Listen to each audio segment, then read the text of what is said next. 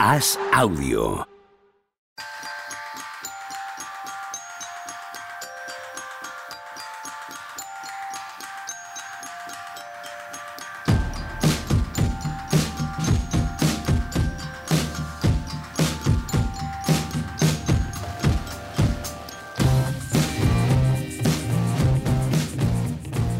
Hola, ¿qué tal? Hoy estamos al lunes 16 de enero del año 2023. ¿De qué te ríes, Juan Rubio?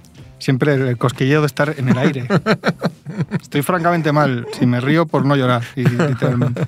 Y yo sé el motivo. ¿Quieres hacerlo público? ¿Quieres hacerlo Sí, público? que mi equipo ha perdido in extremis y de forma lastimosa y no... Y no hablamos y de la NBA.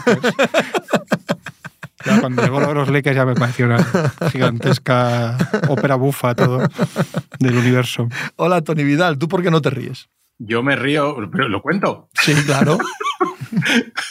Claro. Por, la, por, por la- el, el talento de Juanma como fotógrafo. Ajá. Bueno, voy a ser... Vamos a dejarlo ahí. Pensaba que ibas a decir el talento de Juanma y ya está. palo seco. Y ya está. No, hombre, como me río por el talento tuyo como fotógrafo, por la foto Oye, que me qué bonito... Espera, espera, espera. que perdona. fotógrafo quiero decir yo algo. Ah. Yo he sido profesional de la ¿Y fotografía. yo? ¿Te han pagado también a ti? Claro, joder, macho. Han pagado dinero a cualquiera por hacer fotos. Ya ves. Pero Claro, antes, Eh, claro, hace en- muchos años. En Mallorca. ¿Eh? En Mallorca. No, no, aquí, aquí. ¿Aquí? Trabajé en un estudio, hicimos un, hice- libros del patrimonio de la humanidad y tal, textos y fotos y todo. Hola. En tiempos, hace muchos años. Yo Aquí como cerca, era- además, muy cerca de aquí. Yo como era periodista old school pata negra, de estos de patearse las calles, pues claro, tenía que hacer las fotos yo también. Y pagaban por foto. Ergo, me puedo considerar un fotógrafo profesional, dado que te pagan, ¿no? Fotoperiodista, eso Sí, es. sí, sí, sí, sí, Terrible, o sea, terrible. Vaya Las peores fotos de la historia las hice yo. De hecho, tuvo que venir el jefe de fotografía de la Nueva España expresamente a Cangas a decir, mira una cosa. A enseñarte. a Mira, enfocar. no, no, pero, pero enfocar. O sea, mira una cosa, ¿ves? Eh, a este lado lo que quieres enseñarte, pero, pero la P con la A. Pa. Que Tony, qué bonito lo del otro día del Álamo, ¿eh? Vamos, una cosa. No, pero escucha, estuvo muy bonito todo, menos, menos el equipo que tenéis. No, no, no, no. Lo mejor fue, yo no sé si lo hicisteis vosotros, yo me pasé media hora, tampoco diré que todo el día, pero me pasé media hora buscando por Twitter eh, gente eh, estafada, gente demandando lo que se veía desde mi, Ah, desde mi localidad. Eso, eso es, Ah, eso es. maravilla. Bueno, pero, coño, pero había cada pero- foto, tío, sí, sí, pero, gloriosa. coño, ahí vas a lo que vas, escúchame, vas al Sarao. Hombre, pero. Sí, a ver, baloncesto, hay unos desde luego, ¿no? mínimos. Hay unos mínimos. Mira, yo he estado en el antiguo estadio de los Bucks, que son los Bucks en 2018, estaban en otro estadio que no es el de ahora, y he estado en la última fila de arriba del todo y el partido se veía bien. Sí, claro. Dentro de lo que cabe, pero son Claro, se veía, claro, hombre, pero en el. Álamo no. Sí. No, claro, en el Alamodón. Coño, pero ahí no vas al partido. Ese día era otra cosa, coño. Sí, sí, no, sí lo entiendo, pero, que- pero vamos, que el que fue a ver un partido de baloncesto, desde luego no lo vio. Hombre, Bueno, pues como los conciertos, Escucha, estos pero eso, pero eso el que estaba en primera fila tampoco. ¿Os acordáis en la época dorada de los Pistons en los años 80 que jugábamos en el Silverdome? Que era el estadio de los Lions. Y, po- y ponían como en un lateral, eso también pasaba en, en San Antonio, claro. Ponían una gran lona en el lateral para, para lo que no usaban, que sería más o menos la mitad del De estadio. hecho, claro. ahí eran la tercera y la cuarta mejor marca hasta ahora. Segunda y tercera, ahora tercera y cuarta eran ahí en, en el Silverdome, yo creo, de Detroit. Pero mm, San Antonio también era así, ¿eh? San Antonio también jugó en estadio gigantesco durante mucho tiempo en la época El- de el Robinson. El Claro, Alamodome. claro, el Alamodome, Sí, sí, sí, sí. sí, sí. Al- claro, el truco, ese Sí. truco lo sabemos todos, que para que parezca que está más lleno, pues Sí. lo, haces más pequeño, porque es que no lo puedes llenar todos los días. No, pues en el Wizzing Center no lo saben eso, no, no lo dominan. Ah, lo digo completamente en serio, que el Wizzing Center aquí en Madrid tiene mogollón de, supongo que todos los grandes pabellones, mogollón de configuraciones dependiendo del Sí, tamaño del concierto, sí. del espectáculo y tal, y con lonas van cerrando y abriendo. Totalmente. Ujú. Muy bien. ¿Queríais decir algo más de No, la actualidad de la NBA? porque Me o- pareció muy entrañable. Ahí David Robinson y tal. ¿Viste el partido? A mí es que estas Es moñadas... que estaba currando. Estas moñadas me, parece que sirven eh, para el que lo vive, por supuesto, ¿no? Y, y para hacer la noticia. Sí. Pero desde el punto de vista del partido en sí mismo, esto es como cuando vu- vuelve un jugador a reencontrarse con su afición o con un viejo compañero. El vídeo inicial, los aplausos y tal, dices, wow, qué, qué morbo de partido. Pero es que es mentira. Es mentira, es todo tan profesional que al minuto de empezar el partido da igual. Entonces el partido en sí mismo no, no vale nada. En las noticias de televisión española no nombraron a San Antonio Spurs. ¿No? Dijeron, se han reunido 65.000 personas para ver a Curry. Y no han dicho para qué. para ver a Curry. Bueno, no mintieron. imágenes No allí la mintieron. gente con el móvil y tal. No y ya mintieron. está. Es, es- la noticia fue esa. A San Antonio Spurs no lo nombraron para nada. Igual fueron mis amigos de Estudio Estadio, no te metas con ellos, ¿eh? No, bueno, no, no, no, no sé. ¿eh? Yo lo sé. A ver, yo no veo la televisión. Yo hace muchos años que no tengo antena en casa. Pero en el grupo de Spurs alguien dijo: En televisión no nos han nombrado. Ese grupo de los Spurs es. Es Canela, ¿eh? Canela en rama, ¿eh? Uh. pues alguien puso: No nos han nombrado. la noticia entera sin decir San Antonio Spurs. Qué indignación. ¿Cómo indigna? Eh, ahí habría que hacer también un estudio sociológico. ¿Cómo indigna al seguidor, eh, vamos a hablar de España, no de Europa, porque claro, sería ir a mayores, de España, de deporte norteamericano, cualquier tipo de tratamiento de la prensa generalista? Estás muerto, estás, estás finiquitado, tío. Es mejor hacer la broma y la cheerleader y tal, porque como estás frito igual. Sí, pues tío, qué, manera de sentir como que les atacas personalmente, ¿no? Un asunto de propiedad, estás atacándole algo de ellos, ¿no? ¿no? intentar hacerlo bien, es como, ¿quiénes son y tal? Está haciendo bien. Hoy, que sepáis que hoy se me han quejado en el Discord de Planeta, se me han quejado de que ningún medio generalista. Ojo, incluido las. incluido el Ahí estamos, ahí, y ahí tatizan, claro, ahí tatizan colateralmente. Claro, se habla de los Thunder os lo prometo que he entrado al Discord esta mañana y dicen, en ningún sitio ya han nombrado el periódico. hablan de los Thunder. Digo, no os preocupéis, no os preocupéis. Esta tarde, en mínimo de veterano, hablamos de los Thunder. ya los traigo yo. Qué fino, como Con los ojos como... Sí, sí. Eh, tú, como, director, como director de la sección de baloncesto del diario es que efectivamente no has hablado jamás de los Oklahoma City Thunder. ¿Cómo te sientas cuando hay grupos así, eh, underground, paramilitares, eh, hablando de este tipo de cosas? Esto se está grabando, ¿no?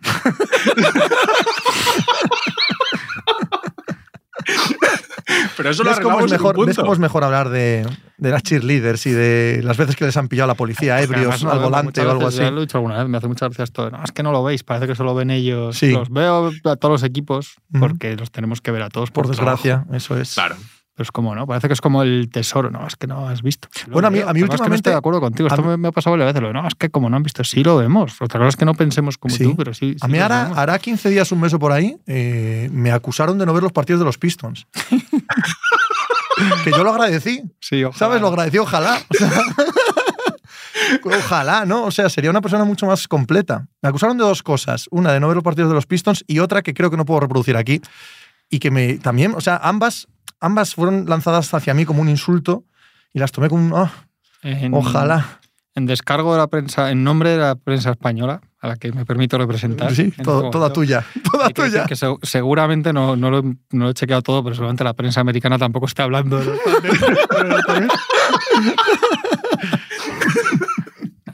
broma, Es broma que no se enfaden la gente de los Thunder, hombre. Sí, hombre, que se enfaden. Si hay algún momento, si hay algún momento para hablar de los Thunder, probablemente sea este. ¿eh? Sí, sí. Quizás aquella vez que jugaron las finales de la NBA, pero bueno, quitando eso, ahora. Ahora es cuando hay que hablar de ellos.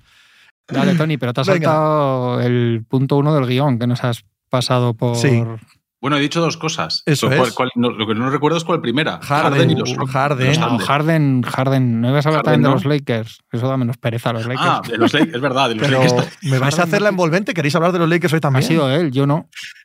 Pero ha dicho algo de los Lakers. No recuerdo que diga nada de los Lakers este hombre. Ha dicho ¿Qué decías de los Lakers? iba a preguntar por el. Por el final de partido. Ah, pero no era de los Lakers. Era la comedia de la victoria de los Sixers. ha dicho que estaba muy contento con que esa jugada acabara sin tiempo muerto con Westbrook penetrando. Así que si lo dice mi entrenador, que es una, es una jugada muy inteligente. Ha habido algo de mala suerte porque no ha salido bien del todo. una falta personal. Porque una bueno, más los árbitros conspiran contra los Lakers. Eso es. Pero eh, en sí, yo creo que me quedo con lo inteligente pues de la jugada. el diseño, la ejecución. Esta falta es muy difícil de ver, pero las dos del final del partido contra los Mavericks son, son tremendas. Pero de verdad, pero los Ángeles Lakers se quejan del árbitro. No, no, no, no. Yo no me quejo, ah. me da muchísima pereza en este caso con este equipo además.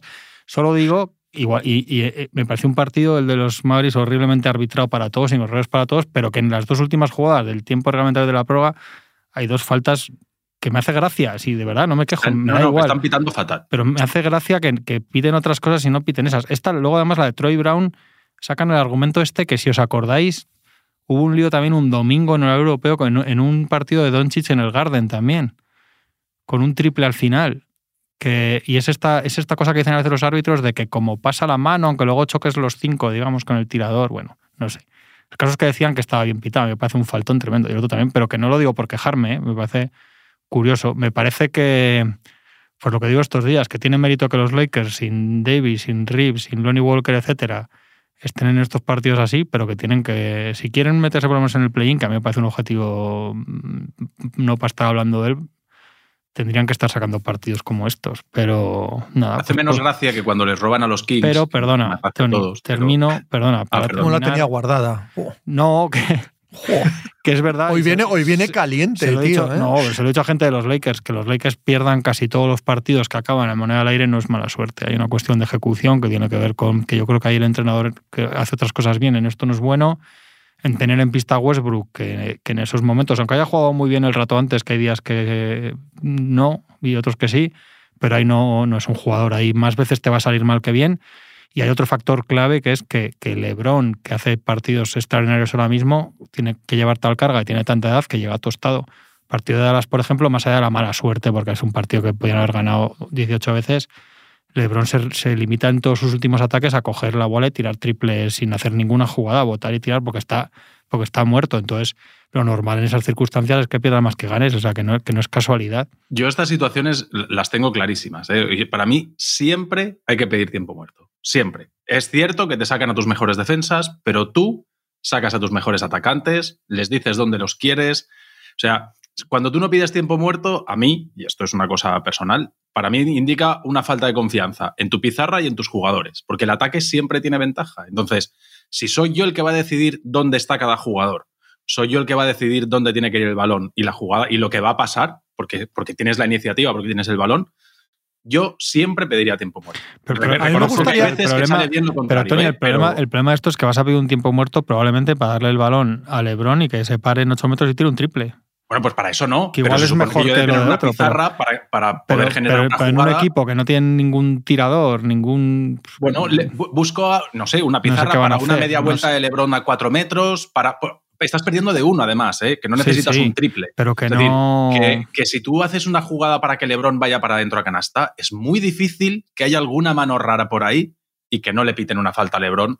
O sea, quiero decir, pero, pero, pero de el jugar día, con pero el eso día de los. Mavericks no se la pitan y le, y le- y le Bueno, mete vale. el codo Bueno. Christian Buda. Y, o sea, que no están. Yo lo que te digo es que, es que lo que te demuestra la experiencia es que los Lakers no van a pedir un tiempo muerto y van a hacer una gran jugada. Que un día la pueden hacer o que un día el tiro puede entrar, pues, pues que entre. Pero que tampoco en, otro- en este caso.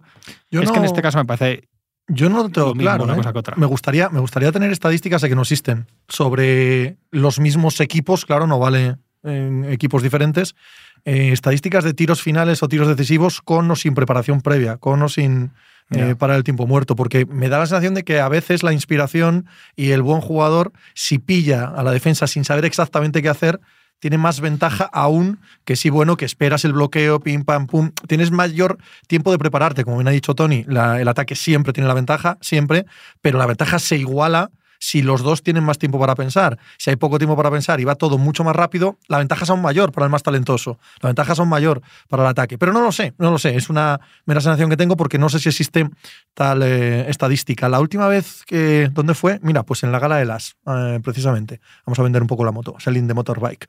Eh, Pablo Lasso y Rudy Fernández contaron la anécdota de que Pablo Lasso siempre ponía a Rudy a sacar en las últimas jugadas. Y que Rudy una vez le cogió y le dijo, pero vamos a ver, o sea, tampoco te fías de mí, que siempre tengo que ser yo el que saca el balón. Y dice, es que para poder hacer la jugada lo primero que tengo que hacer es sacar de banda. Por eso pongo al mejor a sacar de banda, no a tirar. Y llevado al mundo amateur, yo recuerdo cuando jugábamos al baloncesto que es que es verdad, cuando teníamos entrenador, estábamos federados y tal, es que es verdad que el 50% de las jugadas no, no llegabas a sacar. No llegabas a sacar y hacer lo que se te pedía. Entonces, no quiero decir que eso pase en la NBA, faltaba más. Sí quiero decir que hay un factor ahí que, que, que- corres unos riesgos que si dejas el balón en manos, en este caso ha sido Westbrook, pues si dejas el balón en manos de LeBron y, y la defensa no sabe exactamente a qué atenerse, pues ya está, ¿no? Sí, no, ya digo que, que es, es mi manera de verlo, ¿eh? que no, yo tampoco sé si hay un estudio hecho y, unos, y unas cifras y unos datos, pero a mí déjame que yo le diga a mis jugadores dónde quiero que estén y lo que tienen que hacer, y no que el que la coja diga, allá voy, porque, hombre, una cosa es que te quedes emparejado con Montres Harrell, pero quizá con Embiid no es el mejor emparejamiento. De hecho, uno de los errores de la jugada es que eh, en el lado débil no está todo el mundo bien colocado. Por ejemplo, Gabriel está muy cerca de la canasta. Si él da más espacio, Nian, que es el que hace la ayuda y toca el pase cuando está doblando el balón, porque no es un tiro, es un pase para la esquina, eh, Niang no va a hacer la ayuda. Es decir, que es que todo el. Si, cuando tú pides tiempo muerto, no es solo que el que tiene el balón sabe lo que tiene que hacer, es que los otros cuatro también. Sí, pero ¿cuántas veces hemos visto pedir tiempo muerto y que no pasa no, nada de no- lo que quiere y más, y más en es este así. equipo, que no hay ningún tirador, ningún desatascador, ningún Lebron ya no puede hacer las cosas que hacía antes. Y que es Westbrook, si es que si te lo tomas en serio, en el momento que ves a Westbrook con la bola, un Pues entrenador tiene que, Sí, tiene Sí, que. Tiene que huir. La jugada más importante, más importante, la jugada más famosa de la historia de la NFL se produce por no pedir un tiempo muerto. Se produce por, porque un entrenador decide no pedir un tiempo muerto con el reloj acabándose y obliga a ataque y a defensa a improvisar. Y ese entrenador gana ese partido por no pedir ese tiempo muerto. Pero ni, ni quiero mezclar, ni simplemente pues con, sí. la- con el fin de Que semana que hemos tenido en NFL, que- que pues como que lo tengo en la Eso es cabeza. que son dos monedas al aire seguidas que los Lakers que no podían permitirse si tenían la opción han perdido, que luego en sus cuentas estaban casi a tiro del sexto antes de toda esta gaita, pero bueno, es que es igual. Sí, es lo También te digo que entrar o no entrar en el play-in en el oeste este año no va a depender de estos dos partidos porque está tan barato que a poco que hagas las cosas bien tienes que entrar. Y si no, si no, no te puede depender de este tipo Ya, de pasa, como es un equipo que pierde mucho de por sí, pues cuando puedes ganar tienes que ganar. No te sobran, ¿sabes lo que quiero decir? Yo creo que va a acabar soprándole a casi todo el mundo que, Que que acabe siendo un equipo decente. Vaya, si no eres un equipo decente, pues no. Pero si eres un equipo decente, te acaba sobrando en el oeste. Pero si cualquiera que tiene 15 días medianamente bueno se pone quinto. Hombre, los Kings yo- están cuartos, ¿eh? No, pero los Kings están haciendo una buena Sí, sí, temporada. pero- Casi los No, no, los excluyo. Están haciendo Claro, muy no- buena no- no temporada. los ¿eh? excluyo. Yo esa me o la sea, tengo que envainar. Claro, pero Yo- los, los Blazers, los Wolves, los Sí. eh, Lakers, toda esta patrulla de indigentes, esto- estos, eh, si tienen 15 días buenos, se ponen sextos. Todos, ¿sabes? Eh, Mm. Lo han sido, lo han estado a lo largo del año en algún momento. Sí, a mí lo Los sorprendente es que le faltan cuatro Davis y tres de los siete primeros de la rotación a los Lakers. Mm. O sea, me llama mucho la atención que estén siendo capaces de. Parece que tiene su mérito. Bueno, ya está. Está casi decir- todo el mundo con mucha gente tocada. ¿eh? De hecho, lo- el otro día hice un, un hilo ahí con la gente, con el Injury Report cómo está. Y si no recuerdo mal, los Knicks es el único equipo que no tenía a nadie hace un par de días. El sábado creo que lo hice. Y, Y tuvieron a Barrett hasta hace nada, ¿eh? bueno, el sábado en teoría No, no, no, no, no, sí, a sí, nadie. no, no, Sí, no, no, ya que ha vuelto, Sí, pero que ha- había estado fuera como un par de semanas. sí. Y los otros que me llamó la atención fue Cleveland, que tenían a Windler y a Dean Wade, que no son. Digamos, Dean Wade sí que ha tenido momentos de, de estar en la rotación, pero bueno, de, de lo importante nada. Casi todos los demás, aunque fuese day to day, tenían a un montón de jugadores. pero no vayamos a la masa, que tienes toda la razón. Vayamos a los, eh, a los pata negra, a los top. ¿Quién está fuera de la liga ahora mismo? Eh, Zion Williamson, Brandon Ingram, eh, Antetokounmpo, Middleton, eh, Mm. Bradley Bill, Paul George, eh, Anthony Davis. Sí, sí, sí, sí, sí. Mucha gente. Pero vamos, sigue, sigue, sigue, sigue, sigues.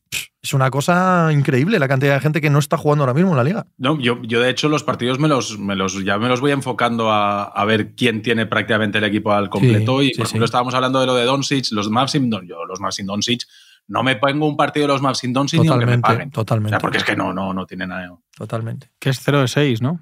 No lo sé, no lo sé. Sí, bueno, yo creo que era. Y en Portland este fin de de cinco, semana, cero que, les han metido 3.000 millones de puntos Sí. cada uno de los dos días. Uno no juega y el otro juega, pero como si no jugara porque estaba deslomado de, de las prórrogas de, de Los Ángeles y eso. Pero no han ganado ninguno. Yo creo que es, no sé si es 0 de 5 o 0 de 6, pero bueno, lo mismo da. Pero no tienen ninguna capacidad. O sea, Denver ganó hace poco sin Jokic algún partido gordo, ¿no? Alguno de los buenos del este, puede ser.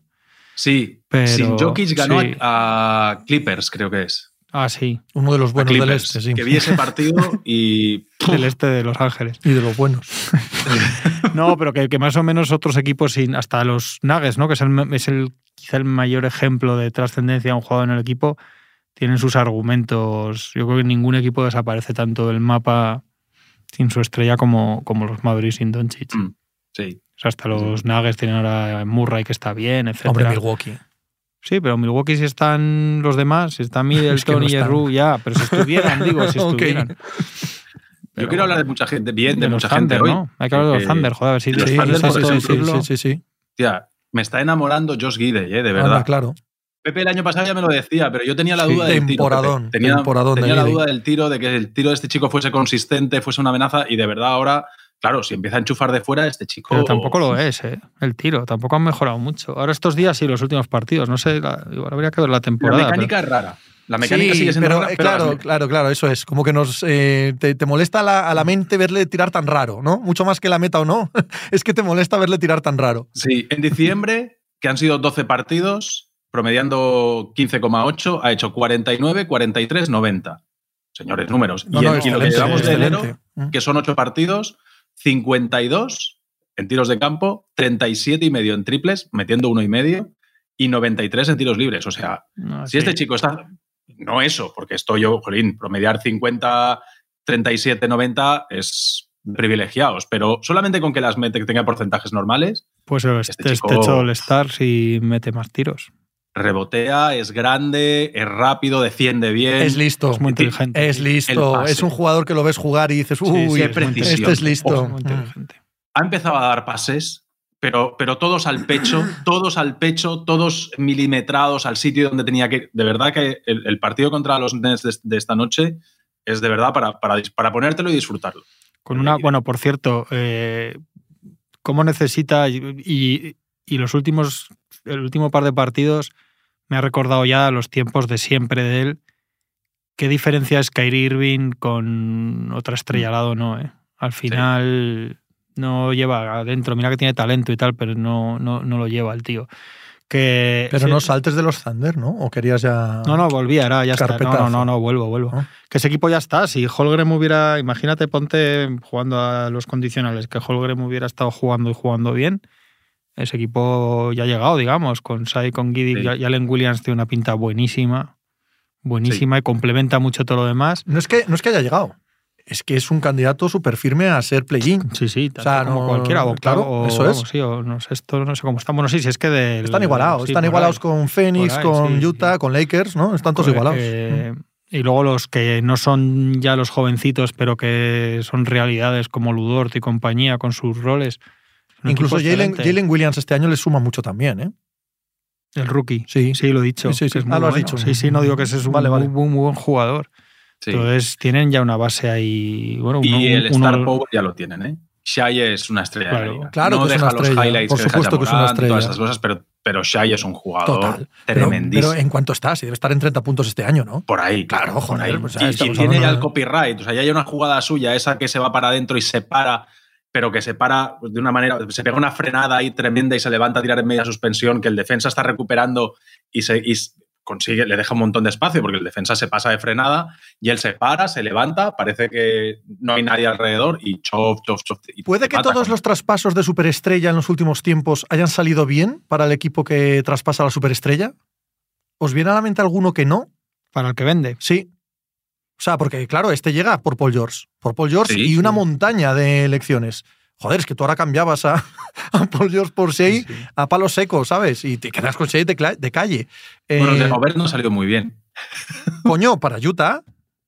Ah, bueno, sí, que ha vendido. Claro, exacto, es claro. verdad, sí, sí, digo, digo- Sí, digo sí, para sí, el que sí, venda. Digo para el que vende. Sí, sí, o sea, tú- haciendo lo mismo. todo que el que vendes, mejor. todo el que vendes como superestrella, Sí, sí, sí. es difícil eh, encontrar alguno que le haya salido mal. Houston, quizás, por, por Harden. Es que Houston no quería nada. Houston, o sea, Houston tenía la opción de llevarse a Jarrett Allen y alguna cosa más y dijo, no, no, no, no, no, las es quiso, verdad. es verdad. Sí, sí. no quiero todo esto. A mí Sí. dádmelo la purria y lo peor, yo quiero liberar contratos y rondas y tal. Los Thunder con las 80.000 rondas que siguen teniendo y, y jugadores traspasables que no rompen ese núcleo que hablamos, etcétera, pueden ser un, un actor además si consideran realmente Es que, de- el es que ya o está, sea, deberían. Sam Presti es muy inteligente. Están más en eso ya que en nunca, otra nunca se le ha negado eso, ¿no?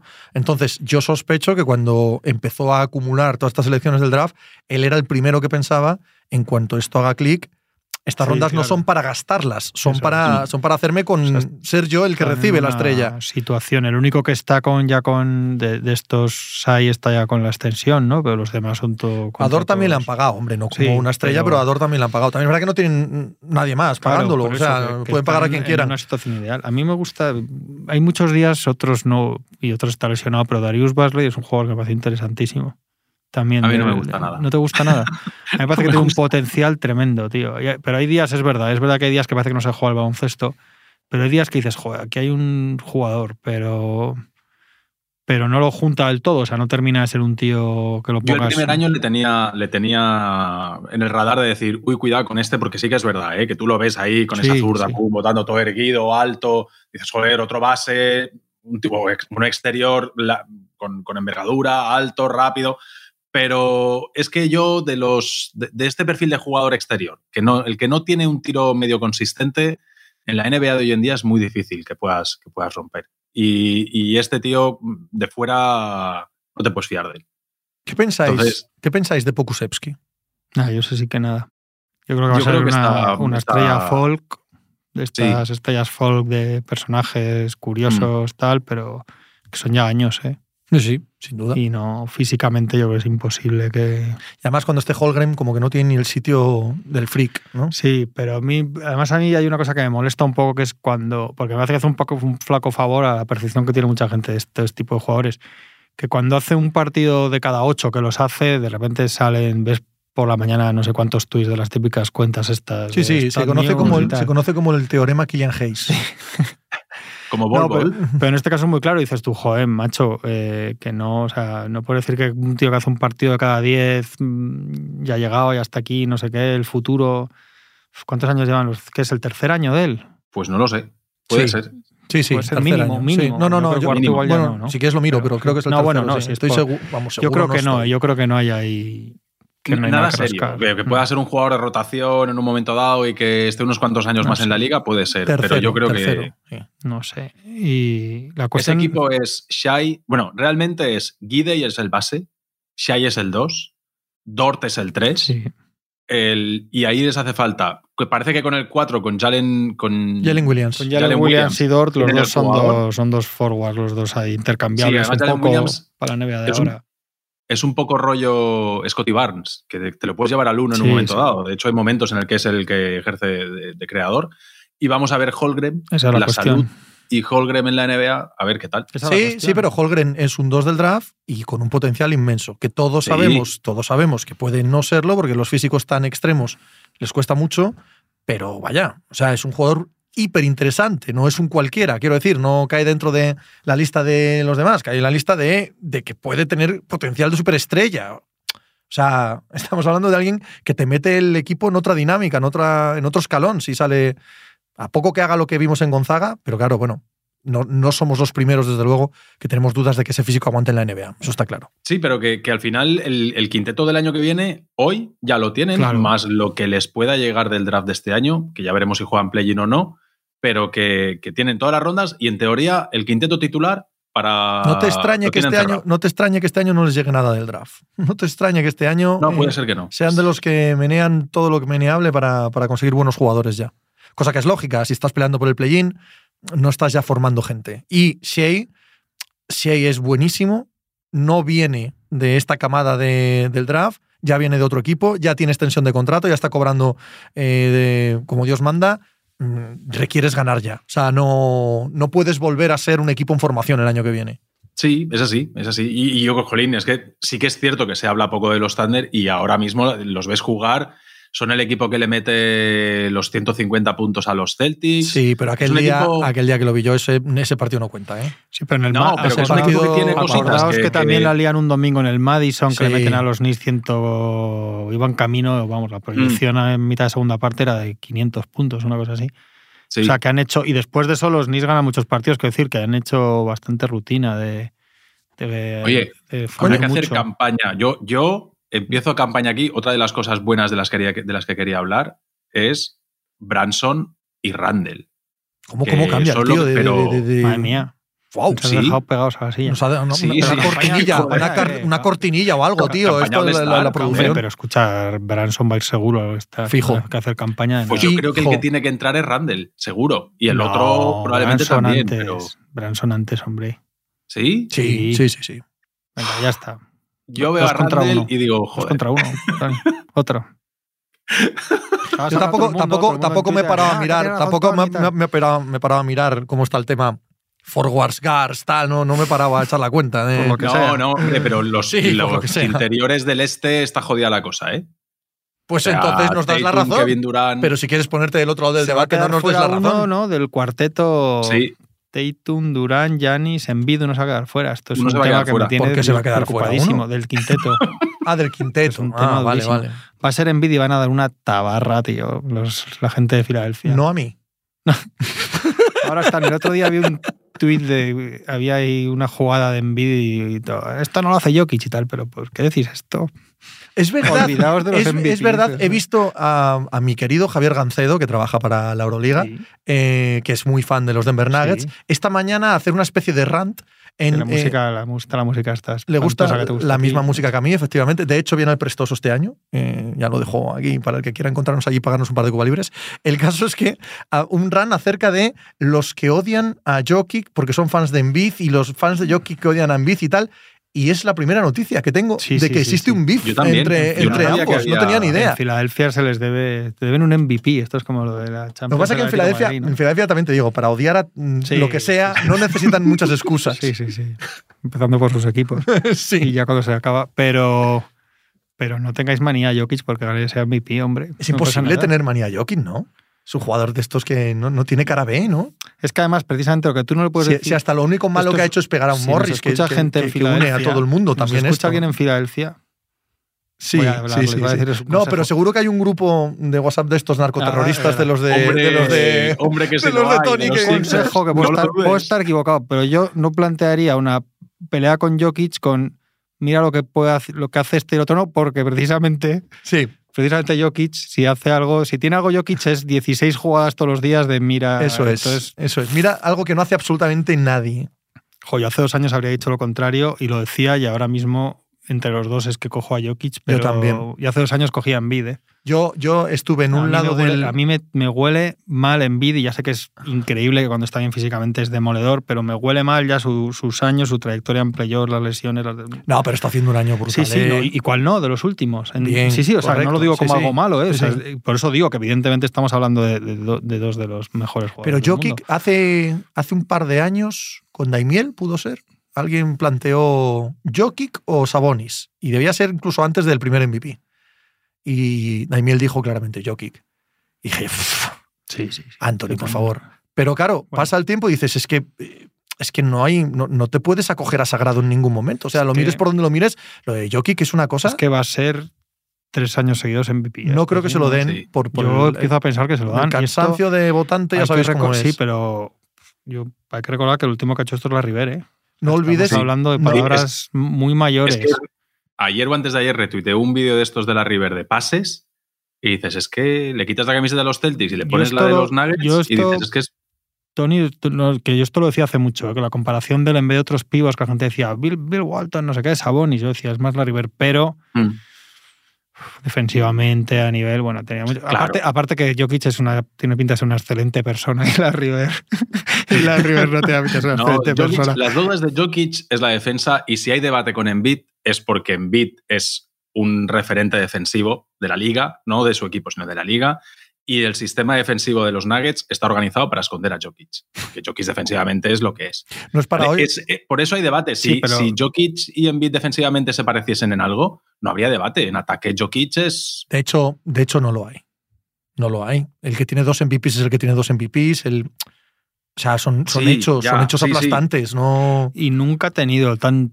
Ha tenido equipos con más talento a su lado, se supone, por lo menos teóricamente, Joel Embiid, De largo. para producir más No, pero, victorias. pero, Jokic no, pero Jokic a nivel colectivo no ha ganado nada que no haya ganado Embiid. O sea, están a la par. Claro. Finales de, no, Nadie ha ganado bueno, yo- nada. Embiid Sí, no pero- jugó finales de conferencia. No, porque pierde un año el séptimo partido con los Sí, Blazers es que, en claro, casa, es en Denver. Es que, es que a Sí, pero hacen- pero hacen las- entrenadores. Pero hacen las remontadas de la burbuja, Jokic, o sea, Sí. sin ser. No sé, yo creo que tiene una En la burbuja no juegan la final de conferencia.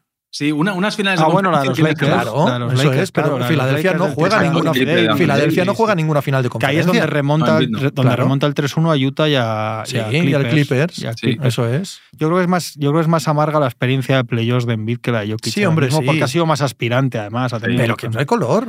De, de momento no hay color. Otra cosa es que pasado mañana eh, gane un anillo y tal, o, o por gustos, pero, por hechos. otro. Pero es verdad que es curioso esa, esa rivalidad. También como juegan en el mismo puesto. Pues Mm. hay un poco ahí de. Pero son tan distintas a la vez, no sé. Un pequeño paréntesis, no para hoy, sino para otro día. Un día hay que hacer un especial de por qué la River de repente se ha convertido en el jugador más infravalorado de la historia de la NBA. Pienso mucho Es esto. verdad, tío. O sea, la, juventud cree que la River era un buen jugador. Y un o sea, no, triplista, no, y no, un sí. triplista cuando no había ni triples. Pero por favor, o sea, casi, no se tiraban se ha convertido en el Pero jugador más infravalorado de la liga. Yo lo digo mucho, ¿eh? Y a los jóvenes se lo digo mucho. Les digo, os equivocáis. Pero de cabo a rabo. Pero que creo, además- creo que tiene que ver. Visualizan a un jugador que no es el que era. No, pero yo creo que tiene que ver con, que la carrera es la más corta de las, del, quinteto de toda la vida.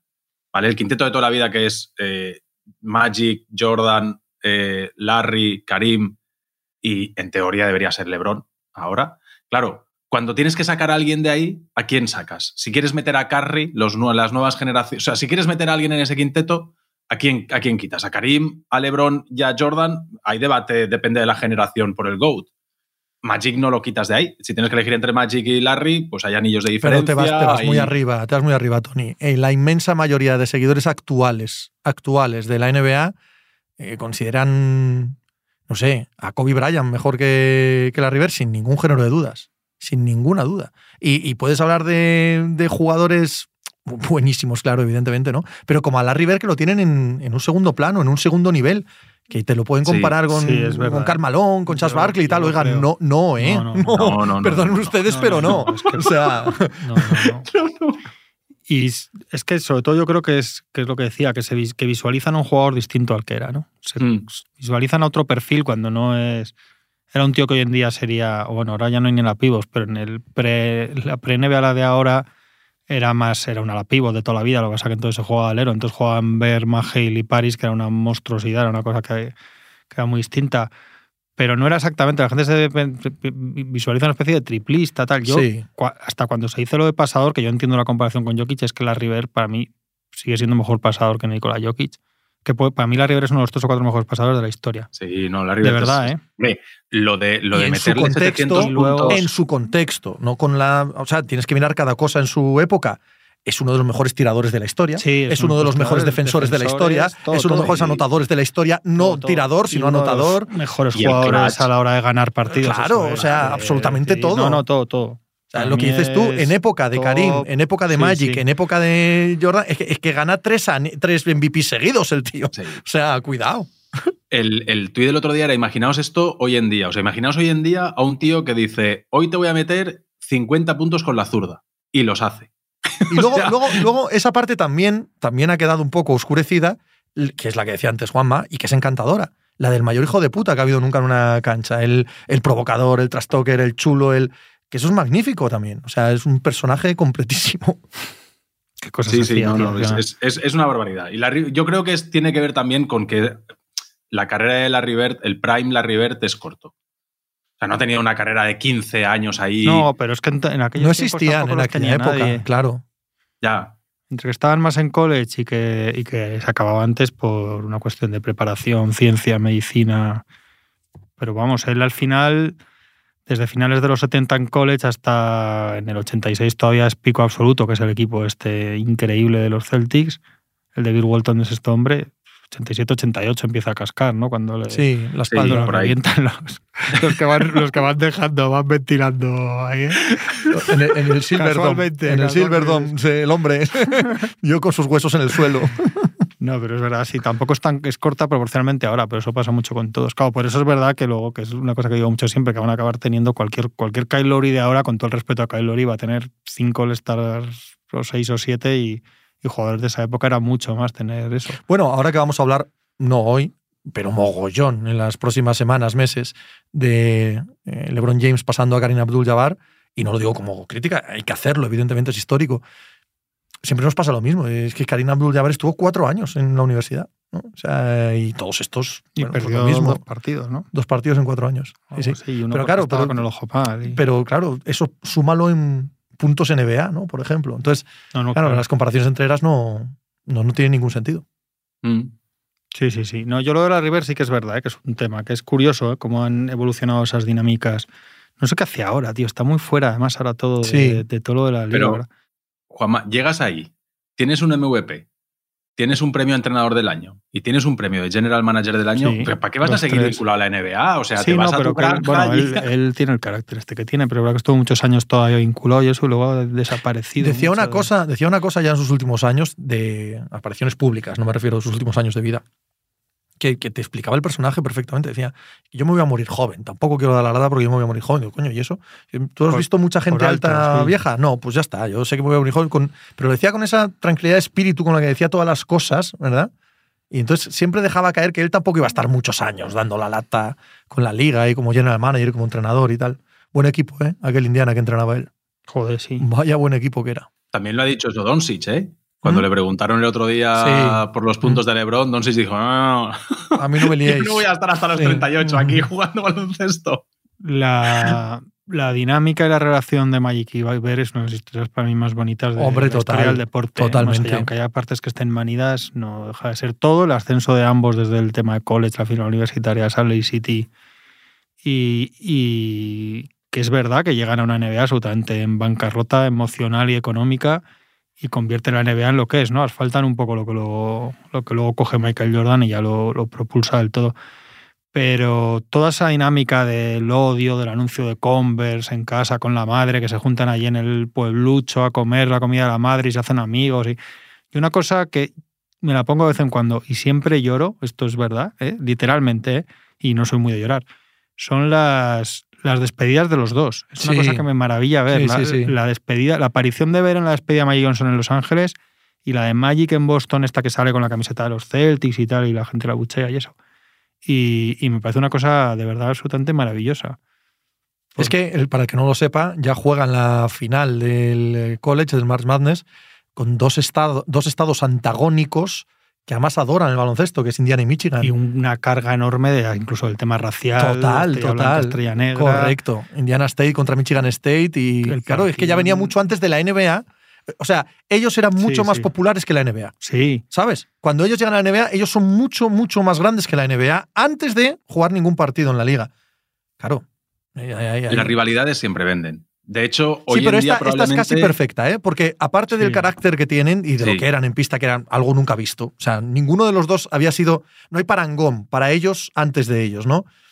Eh, la evolución, lo que dice Juanma, la evolución a, a tipos casi de abuelos de la liga que se llevan Sí, bien entre ellos y tal. joder, es una cosa. El Dream Team, Sí, o sea, ahí sí, sí, es sí. todo esto imposible de, de imaginar mejor. Sí, sí, sí. Pero la- el odio absoluto, el odio, odio de los primeros años. Y- Bueno, lo de la River cuando gana el primer anillo, ¿no? Que se sienta en el vestuario del, del Garden y que no estaba feliz. Él solo quería oír llorar a Sí. Magic. O sea, se ponía, se pegaba hacia atrás intentando a ver si podía oír llorar a Magic. Sí, sí, que miraban por la mañana más, entonces que se miraban el periódico, lo primero que miraban los dos eran lo- las estadísticas del otro. Ujú. Quizás algo que nos falta. eh, Quizás nos pasamos de rosca con los cuatro años de Warriors Cavaliers, pero. Pero yo creo que igual hoy en día falta algo de eso en la NBA. Hombre, ¿no? Una claro, rivalidad. no nos Claro, pasamos nada de cuando- rosca. No nos pasamos nada de rosca, fue glorioso. cuando- De hecho, la carga, eh, perdona, No, no. la carga de, de profundidad emocional de la victoria de Cleveland frente a Golden State es por eso. Es porque existe sí, esa sí. rivalidad. Sí. O sea, no tiene nada que ver con. Cuando se dice esas, por eso esas narrativas de que eso es- se acaba con la NBA y tal, si es al revés, es que eso es buenísimo para la NBA. Pero, Hombre, imaginaos- buenísimo. por favor. Acordaos- Imaginaos que viniésemos acordaos- de tres finales en beat jockeys. Claro. Imaginaos. Ahora O sea, sí. Estaríamos aquí, el debate que habría. Ahora sí, ahora sí estaríamos Uno hablando de algo de- serio, ¿sabes? Uno de los mejores partidos de regular season que yo recuerdo haber visto, por- no solo por juego y por igualdad, sino por todo lo y por cómo este. Acordaos era aquel, aquel de Navidad de. Cleveland, Golden State. Kevin Durant y van en Navidad Sí, señor. a Cleveland y ese Correcto. partido es una, Es una cosa increíble. en el séptimo una final de Totalmente, ambiente. totalmente. Eso es lo que hace falta, claro. Por supuesto. Ahí hay algo, ahí la NBA tuvo algo, claro que sí. Pero para eso necesita un enraizamiento. La NBA que ha perdido un poquito. Ahora no hay nada, por eso decimos que si toca otra vez Milwaukee-Boston en playoffs. en el Claro, este, tiene, que haber, tiene que haber un enraizamiento y una rivalidad real que es en la NBA, no sé si por desgracia, bueno, es la dinámica de la liga. En otras ligas puede hacerse de otra manera, pero en esta solo, solo surge de playoff, nada más.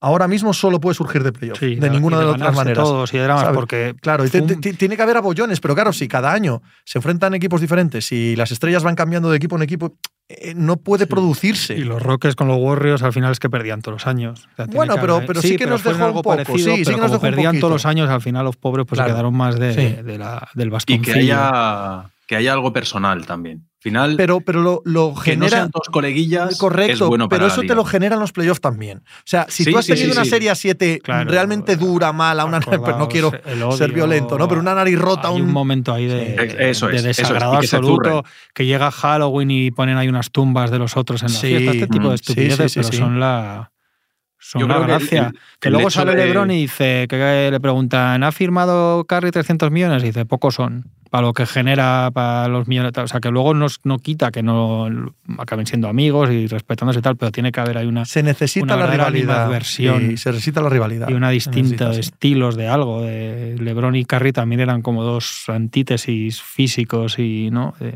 Y no, y estilo de hostias, juego incluso. Las de juego. hostias, que es. se peguen, que no se proteja tanto y que, y que dejen un poquito. Que sea un baloncesto un poco más físico, eso también ayuda. Porque mientras todo es muy dulce y muy de baloncesto. Y que no se relativice la derrota. Que la derrota duela Ah, muchísimo. No, no importa, no importa tanto porque, bueno, no es un fracaso, vale, vale, lo que tú quieras, pero para que el espectáculo se mantenga, para que el drama alcance su máxima expresión, necesitas que duela mucho la derrota.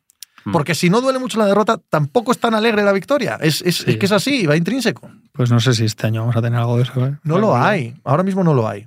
Pero sí Bueno, que puede ser hay- un buen año para que empiecen se a juega muchas cosas. Sí, pero no, pero no hablamos. Embiid Pero si no es vuelve esto a que palmar hablamos. otro año Sí. en playoff mal.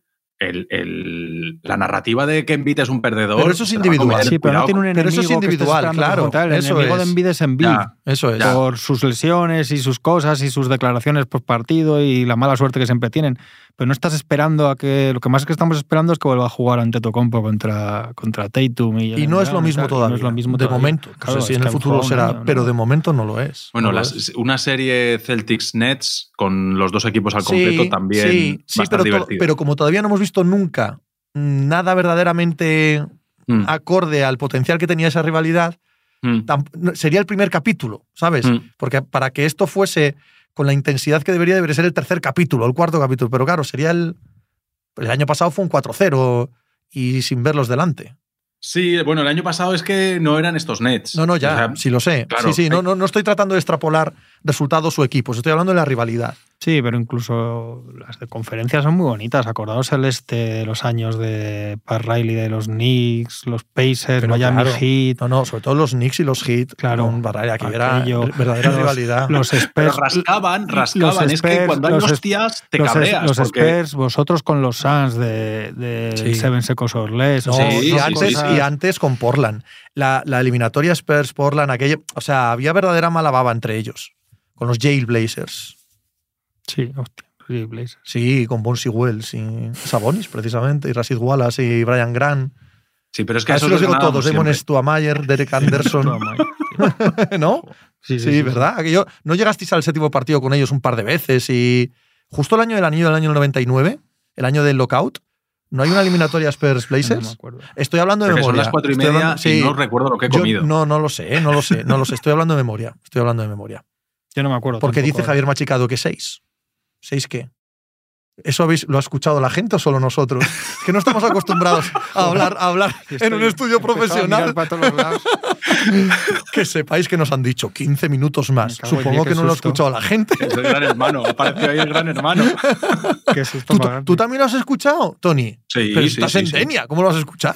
Lo he escuchado mejor que a ti, Pepe. O sea, fíjate. Es verdad que me escuchas mal, ¿no? Has dicho desde el principio. Sí, voy, voy. A Juanma lo tengo arriba y a ti súper bajito. Y voy acercándome y alejándome del altavoz conforme puedo. Te estás comportando como un verdadero profesional. No se ha notado nada, ¿eh? Durante la además, conversación. al otro lado del. Hace de la- cosas, de la pecera, machicado, sí, ¿verdad? Hace cosas, como- parece que toca. Está ¿no? todo el rato ahí con cacharritos y. Parece Phil Spector pasando- produciendo un disco de, de lo los Ramones, pasando ¿no? genial. Al otro Hoy lado. sí que no sabes. o sea, po- podemos haber estado 50 minutos diciendo abruptos de la Iglesia Sí, Católica y sí, el sí. tío hoy sí que no se ha enterado de ni de una De nada, palabra. el tío. Ni de una palabra. Está Machicado está escribiendo en el chat que vosotros no veis. No, Y no me lo está veo de diciendo, lejos. lee, Tony, lee. Dice, no os liéis que ibais de lujo. Siempre nos, nos falta o nos sobra. Bueno, quedaba del guion que nos ha facilitado Tony por la mañana. Quedaba el tema James Harden. James Harden, James Harden. Que llego a la proche y me voy a poner un café mientras habla de James Harden. Es que me, me da una pena. Pero porque hay que hablar de James Harden ahora. Porque eh. quería. Pero que sí, pero, pero también Pues ya, quería. ya que es el único que este fin de semana he visto algo que no sea NFL de los tres. Pero que yo he visto tres partidos de NBA. Otra cosa es que no me haya quedado con nada, pero que, pero que los he visto. Pues si no tienes tú nada, es que Que quería hablar de. no que Yo he visto Harden que hoy, he visto bueno. Harden. Hoy. En enero, seis victorias, dos derrotas, Muy bien. 11 asistencias, dos 6-2, pérdidas. eh, parece que ha dicho 11-0, ¿sabes? No, hombre, joder, que, que es que está muy bien ¿Qué este tío? tío. o sea, el equipo está ganando Sí, y, Y Harden James es bueno. ¿Eh? Y Harden es bueno. Y Harden es bueno. Es buen Ya jugador. Ha toqueteado un poco Doc Rivers ahí el quinteto, ¿no? Sale, Teníamos- sale oye, Maxi desde que- el banquillo, aunque juega 300 minutos igual. Bueno, Que el- hace, poco, que hace poco tiempo, pocas temporadas que grabamos, y aquí les hemos pegado buenos palos a Harden y que a Harden ya lo hemos perdido y que no es jugador NBA y que está para irse a poner billetes en los tangas de las strippers. O sea, joder, bueno pero eso lo ha dicho este Juanma, que no hay que tenerle en cuenta para este tipo de cosas. A mí me da mucha alegría haber recuperado a este Harden. No solo eso, no y solo eso. fino y... Si tenemos un nuevo equipo contendiente, es buenísimo para todos. Claro. De verdad, buenísimo para todos, sí, sí. Ya está. Yo ya no quiero hablar más de Coño, Harden. si es pues. que es muy bueno y él hace las cosas que hace. y No, y es verdad que este año está jugando más como prometió. Eso sí es verdad. Está pasando más el balón, está implicando más al resto de jugadores, está entendiendo los días que Envid va a meter 45 puntos. Está siendo un jugador mucho más base. Lo que decía Daryl Morey, mira, vamos a unir con el tema anterior y que a ti te va a encantar, Juanma, que quiere que sea su Magic Johnson este Eso año, es. ¿sabes? y lo Igualito. está haciendo, y lo está haciendo. Es- yo creo que es un poco mejor que Daryl. Magic Johnson, ahora mismo. Puede ser. Hombre. Bueno, ahora hablando de esto, lo que decía la River también, ¿no? Hace un par de años o tres, cuando les preguntaron que quién ganaría, lo, lo clásica. Jordan, o sea, Jordan, Magic, el tal, tal, o los de ahora. Y todos los otros dijeron, nosotros, nosotros. Y la River dijo, hombre, yo creo que estos. Y, y dijeron, "Ah, ¿dice usted que estos? Sí, es que estamos mayores. Sí, señor. Yo tiene un tiro de tres que habría querido Magic Johnson en su momento. Vamos, Yo Eso creo sí que es no hay verdad. color. Esa, esa no hay duda. No hay color. No se puede comparar. No, pero insisto, creo que está jugando como prometió en verano, que ya, Sí, es, hombre. ya es bastante. O sea, a- cumplir lo que decía, no solo de estar fino, sino de ser bastante más distribuidor y de entender más la dinámica de juego de lo que nunca ha hecho. Y eso sí que es verdad que nos, nos mete en territorio desconocido. Nunca hemos visto a un Harden tan, tan conseguidor del flow de su equipo como este año. Sí, y el quinteto además también está más compensado. Eh, Doc Rivers está acabando, está encontrando la tecla, ha sacado a Maxi, que le ha dado la Sí. segunda unidad. Sí, sí, pero juega, pero juega también 38 minutos. ¿eh? O Sí, sí, sí, sí, sea, no, lo cierra Maxi. sale sí, sí, de, reserva, pero juega mogollón de tiempo. Pero eh, está con Maxi con la segunda unidad y ha, ha metido a Melton para darle un poco más de consistencia defensiva al, al quinteto. Con Embiid, con Melton, con Harden, con Tobias Harris. Me falta uno. PJ. Ah, y PJ Tucker, eso es. Aunque PJ Tucker, jolín, yo lo he defendido a principio de temporada, pero, pero empieza a ser difícil defender a PJ Tucker. Es ¿eh? muy, muy difícil eh, defender jugadores que en la NBA están 35 minutos en pista y acaban con 4 puntos. Todas las noches, tío. O sea, es que no vale. No, Sí, pero, por mucho pero es que no hagas te da otras lo que cosas. te daba a nivel defensivo. Claro. Pero joder, pero aunque te lo diese, ¿sabes? Es que no puedes estar 35 Sí, minutos en sí. pista y acabar con 3 puntos, tío. Es, es que no. O sea, un accidente una noche, bueno, pero de manera recurrente, no. Yo, Hombre, yo es- ahí creo que no. Esta noche ha cerrado Niank el partido. Ujú. No sé si le ha pasado algo a nivel físico, no, no, no me he enterado de nada, pero el partido lo ha cerrado Niang. Y ha metido un triple decisivo que le da Es que es normal, y- es que es normal, porque que- que- no es que te da tanto en defensa, sí, hombre, pero, pero tiene que haber un mínimo de equilibrio. Tiene que haber un mínimo de equilibrio. Bueno, Yo eso, si tú metes 5 puntos y el de delante mete normalmente 30 y haces que meta 20 esa noche, a mí me vale. A mí me vale. Pero sí que es cierto es que ahora mismo no hace ni eso. O sea, es que ahora mismo yo llevo varios partidos porque, jolín, le defendí a principio de temporada y tal, y, y lo miro así, de, ay, estás lentito, aquí no estás llegando como llegabas hace un par de años. Es que le han, dado, le han dado tres años, tío. Le han dado tres Le han- años. sí, ¿eh? ese, ese contrato Uf. va a pesar, ¿eh? 10 Esto millones ya- por año, ¿no? Era pasa en Miami 30 el año kilos, pasado. me parece. Mm. Miami es demasiado irregular ya el año pasado. No les da consistentemente lo que necesitan en la eliminatoria con los Celtics, es muy claro, porque son los jugadores además que mueven muchísimo la aguja de Miami. Esas fluctuaciones enormes que tiene Miami el año pasado en, en esa serie y en playoffs tienen mucho que ver con jugadores como él. Y las apariciones y desapariciones de Kyle Lowry y tal. Es muy mayor. Tucker, yo es que entre edades, físicos, Doc Rivers, mm, pla- ya. planchazos anímicos, etcétera, me cuesta mucho creerme a Filadelfia, es que tengo que verlo para ese es Sí, pero- problema. pero Sí, no pero tiene- eso no quita que no se pueda decir lo que decís. estoy Sí, sí. Pero que me lo tomo un poco a chufla por eso, sin quitarle nada de que Harden, si es que Harden es buenísimo, joder, quiero decir que es que más allá de todo lo que digamos, es un súper talento, evidentemente. ¿No vamos a hablar del mate de Jamorant? Pues como no lo has puesto en el guion, tío. Dale. Mira, no lo has puesto en el guion, pero veníamos de la comida Este- Juanma y yo diciendo, habrá que hablar del mate de Este Yamorán. los- Sí, pero de broma, en broma. Ya, Este, los lunes ve que ha habido playoffs de NFL y dice, hoy voy. sí, hoy voy, hoy, voy a cuelo, calzón quitado. Hoy, voy sin cadena. Pues tremendo. Pero además que se puede, que se puede Se hablar. podría, es que, se- eso es que hay que verlo. ¿no? Muy bien, un mate muy, muy guapo. Yo os digo una cosa. Mirad el Vamos. aterrizaje. Da escalofrío. Entiendo Da escalofrío. que cualquier refiriendo día a nos vamos a levantar con este tío con un cruzado roto, ¿eh? De verdad. Que es que Ah, o sea, que tú Da estás más en plan, en plan madre de mira a ver, no hagas esas cosas que te vas a. Sí, ya, hombre, pero es que, Jolín, yo me disfruto de esos mates. Y aquí parece que vamos de puretas No, y de que no, sibaritas. no, todo el mundo, no jodas. claro todo que el nos mundo. gustan Disfruto, estos ¿te acuerdas que mates. luego me descojono del todo el tema Claro. engagement y de redes sociales y del coñazo Sí. y de las tweets de no, esto, no estamos es- viendo el esto- partido y ves a- esto no es y ve- normal, pero es que dice que sea normal. Está ese mate, completamente loco. Cuando sí, Dice, no, eso. hombre, saltar no tiene nada que ver con la locura. Calma. claro. Sobre todo los que dicen, es que esto no es normal. Ya es obvio que no es normal. Sí, sí, cualquiera sí. que ha estado en una pista de baloncesto y ha mirado para arriba al aro sabe que no es normal hacer eso. Hace este mate y se la pela. nadie ve bueno, ese- hombre, bien. ¿Sabes? No pasa nada. Sí. Nadie ve ese mate y dice. No, "Ah, no, ha dicho machicado. "Shh, tá- tá- Tate quieto, tate quieto. Que no, no, no lo se he dicho, largo, que no ¿eh? lo he dicho. Pero no es que nadie dice es normal. Nadie dice dice, ah, pues mira, un mate normal. No, entonces no, No. digáis no es normal. Pero. Pues, sí, el, el tremendo el tío. Y Y la temporada. Temporada de Memphis. sé que no me seguís aquí, no me seguís aquí los dos con los Grizzlies, pero a mí, sí, a mí es un equipo que me encanta. Es que está entre uno de ellos por. Se van a jugar el, el primer puesto del oeste, ellos y los Nuggets. Jaren Jackson, mira, estábamos hablando de PJ Tucker. Eh, no- no del tiene- año. claro, no tienen nada que ver ni el momento de la carrera, ni lo que aportan, ni lo que no aportan. Pero sí este sentido que tenemos desde que Jaren Jackson debutó en la liga, de el día que mejore en ataque, el día que entienda mejor el juego, etcétera, ese día va a ser un jugador increíble y tal. Bueno, no ha hecho eso. Pero solo lo que te da en Sí. defensa. O sea, el cambio radical que sufren los Grizzlies cuando él está en defensa Sí, total, total. es una cosa monumental no- de, que monumental no de jugador. faltas y eso es- Claro, Eso claro, le lo cuesta algo más. que- Juan me ha dicho una serie, de- una retaila de cosas por las que duda de, de las aspiraciones serias de los Sixers. A mí me pasa algo parecido con, con los Grizzlies y es Steven Adams, que en temporada regular les da muchísimo y le da a Jaren Jackson la posibilidad de jugar al 4 y de ser el que va a las ayudas y no del ser el 5 y tener que defender al grande, que eso él lo nota mucho, porque cuando él es el que tiene que defender al 5 rival, se carga de faltas mucho antes. Y que en playoffs a Steven Adams no lo puedes tener más de 15 minutos en pista y hay veces que ni eso. No, el año pasado Entonces- acuérdate Sí, quitándole. eso es, Claro, es que, entonces, todo el peso que tiene Steven Adams en temporada regular y en estos Grizzlies que vemos durante todo el año, cuando llega el momento de la verdad, no lo puedes tener en pista.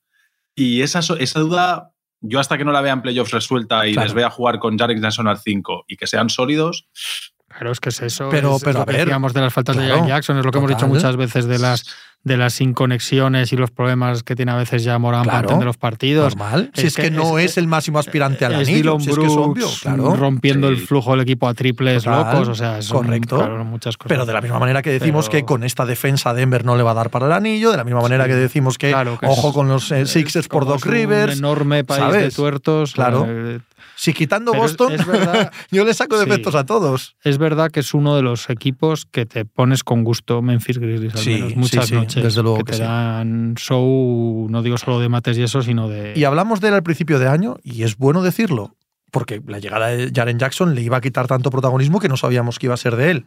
Muy bien, Santi Aldama. Mm. Una vez que Jaren Jackson ha vuelto, su rol en el equipo él lo está cumpliendo estupendamente. Tiene, Mm. Es inteligente y fino y lleva un plan, sobre todo lleva una especie de plan desde que llegó a la NBA que lo está cumpliendo a rajatabla, a rajatabla está creciendo al ritmo que se esperaba. Sí, bueno, y yo creo que podemos decir que Santi Aldama ya es jugador NBA. O sea, él Sí, es parte de una rotación de un importante equipo. del segundo mejor equipo del es- oeste. sí. Claro. Salvo que pase nada raro, Aldama va a hacer su carrera Sí, sí. deportiva allí. Sí, sí. Ahí Brandon Clark es un jugador importante también, eh, Tony. Lo que decías tú de cuando no está Steven Adams. Es un Sí. jugador que da mucho. El año pasado, os acordáis, ahí de la, de la eliminatoria está loca y, y estúpida en el sentido de que nadie parece que hay que hacer lo que tiene que hacer, que juegan con los Timberwolves.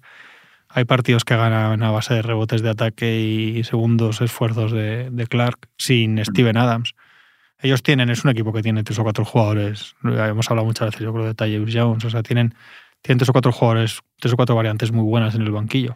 Sí, Zaire Williams eh, también está jugando. Este, yo creo que este, si les diera otro salto este chico. Dale un par de a meses. ver, dale un par de sí, meses. Empezó lesionado. Yo creo que puede, yo creo pero- que puede Pero dárselo. esto ¿eh? es importante, sí, es un juego muy importante.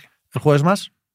Hombre, claro. Vale. Yo hay dos cosas que quería decir. Ah, Oh, pero joder, no puedes qué día tiene. Una es que Mario Izquierdo por Twitter me ha, mandado, me ha mandado un mensaje directo diciendo que él sigue la liga, que lo importante que es la temporada regular. Y me dice, he sacado tres datos, Tony, para el programa. Ay, me los mandó a mí "Pues también por que, Instagram, perdón por no nombrarle. Sí, sí, sí. eh, 97,4% de los campeones NBA han sido top 3 de su conferencia en temporada regular. 97,4, ¿eh? Sí, pero yo es que O sea, creo que lo habíamos dicho, ¿no? Siempre que hablamos de este tema. Sí, sí, sí, pero yo saqué los 20 últimos años, él se ha ido a sacar los 70 y- Mm. 76. Los, las 76 temporadas. Sí, lo que hay que decírselos a los equipos, no a nosotros. Claro. Esa es la cosa. El, el, el 65% de los campeones de conferencia han sido campeones de NBA. O sea, dicho de otra manera, solo dos de cada tres campeones de toda la historia han sido campeones quedando primeros en temporada regular. Mm. Dos de cada tres han sido campeones de temporada regular. Y el último dato es 94,1 de los finalistas de la NBA ha sido top 3 de conferencia en el año que ganaron el título. Es decir, que la temporada regular parece que sí que cuenta. No, Que lo- pero de- sí. en los Hombre, es que al 76 final de años, no los 82 últimos 20, partidos, los 76. buenos suelen caer. Pero como, dice. Juanma, es que si siempre hemos estado de ese lado nosotros, sí, o sea, siempre hemos dicho, sí, pero sí, es que sí, la- sí, los sí. sextos no acaban ganando, salvo el año de los Rockets. Eh, lo que dice Y lo Juanma, otro es que hoy tenemos equipos. baloncesto a las 7. Sí, MLK. Vale. Pasa que cuando escuche esto la gente ya serán las 7. Sí, ya habrá Claro, empezado. por eso que seguramente ya habrá El NBA. primer puesto, el primer partido es en Charlotte, que siempre motiva. Al menos sabemos que el que te ha dado estos datos y tal no es una cuenta Barner de estas de Kawhi Leonard. no, no, no. es Kawhi Leonard, es una Barner. No, sí, me, no- me- me da no rabia porque también me lo mandó a mí. Lo que pasa es que yo no lo, no lo nombré, porque me parecieron datos, eh, datos bastante conocidos. Que ya, que ya, Javi, si yo hace rato que quiero despedir, es Tony, que tiene un guion hoy que no se Sí, lo salta sí. un torero. Ya está, ya está, ya está. Ya está. ¿Algún saludo? Tony, que quieras mandar? Eh, un abrazo, Tony. Un abrazo. Hasta luego.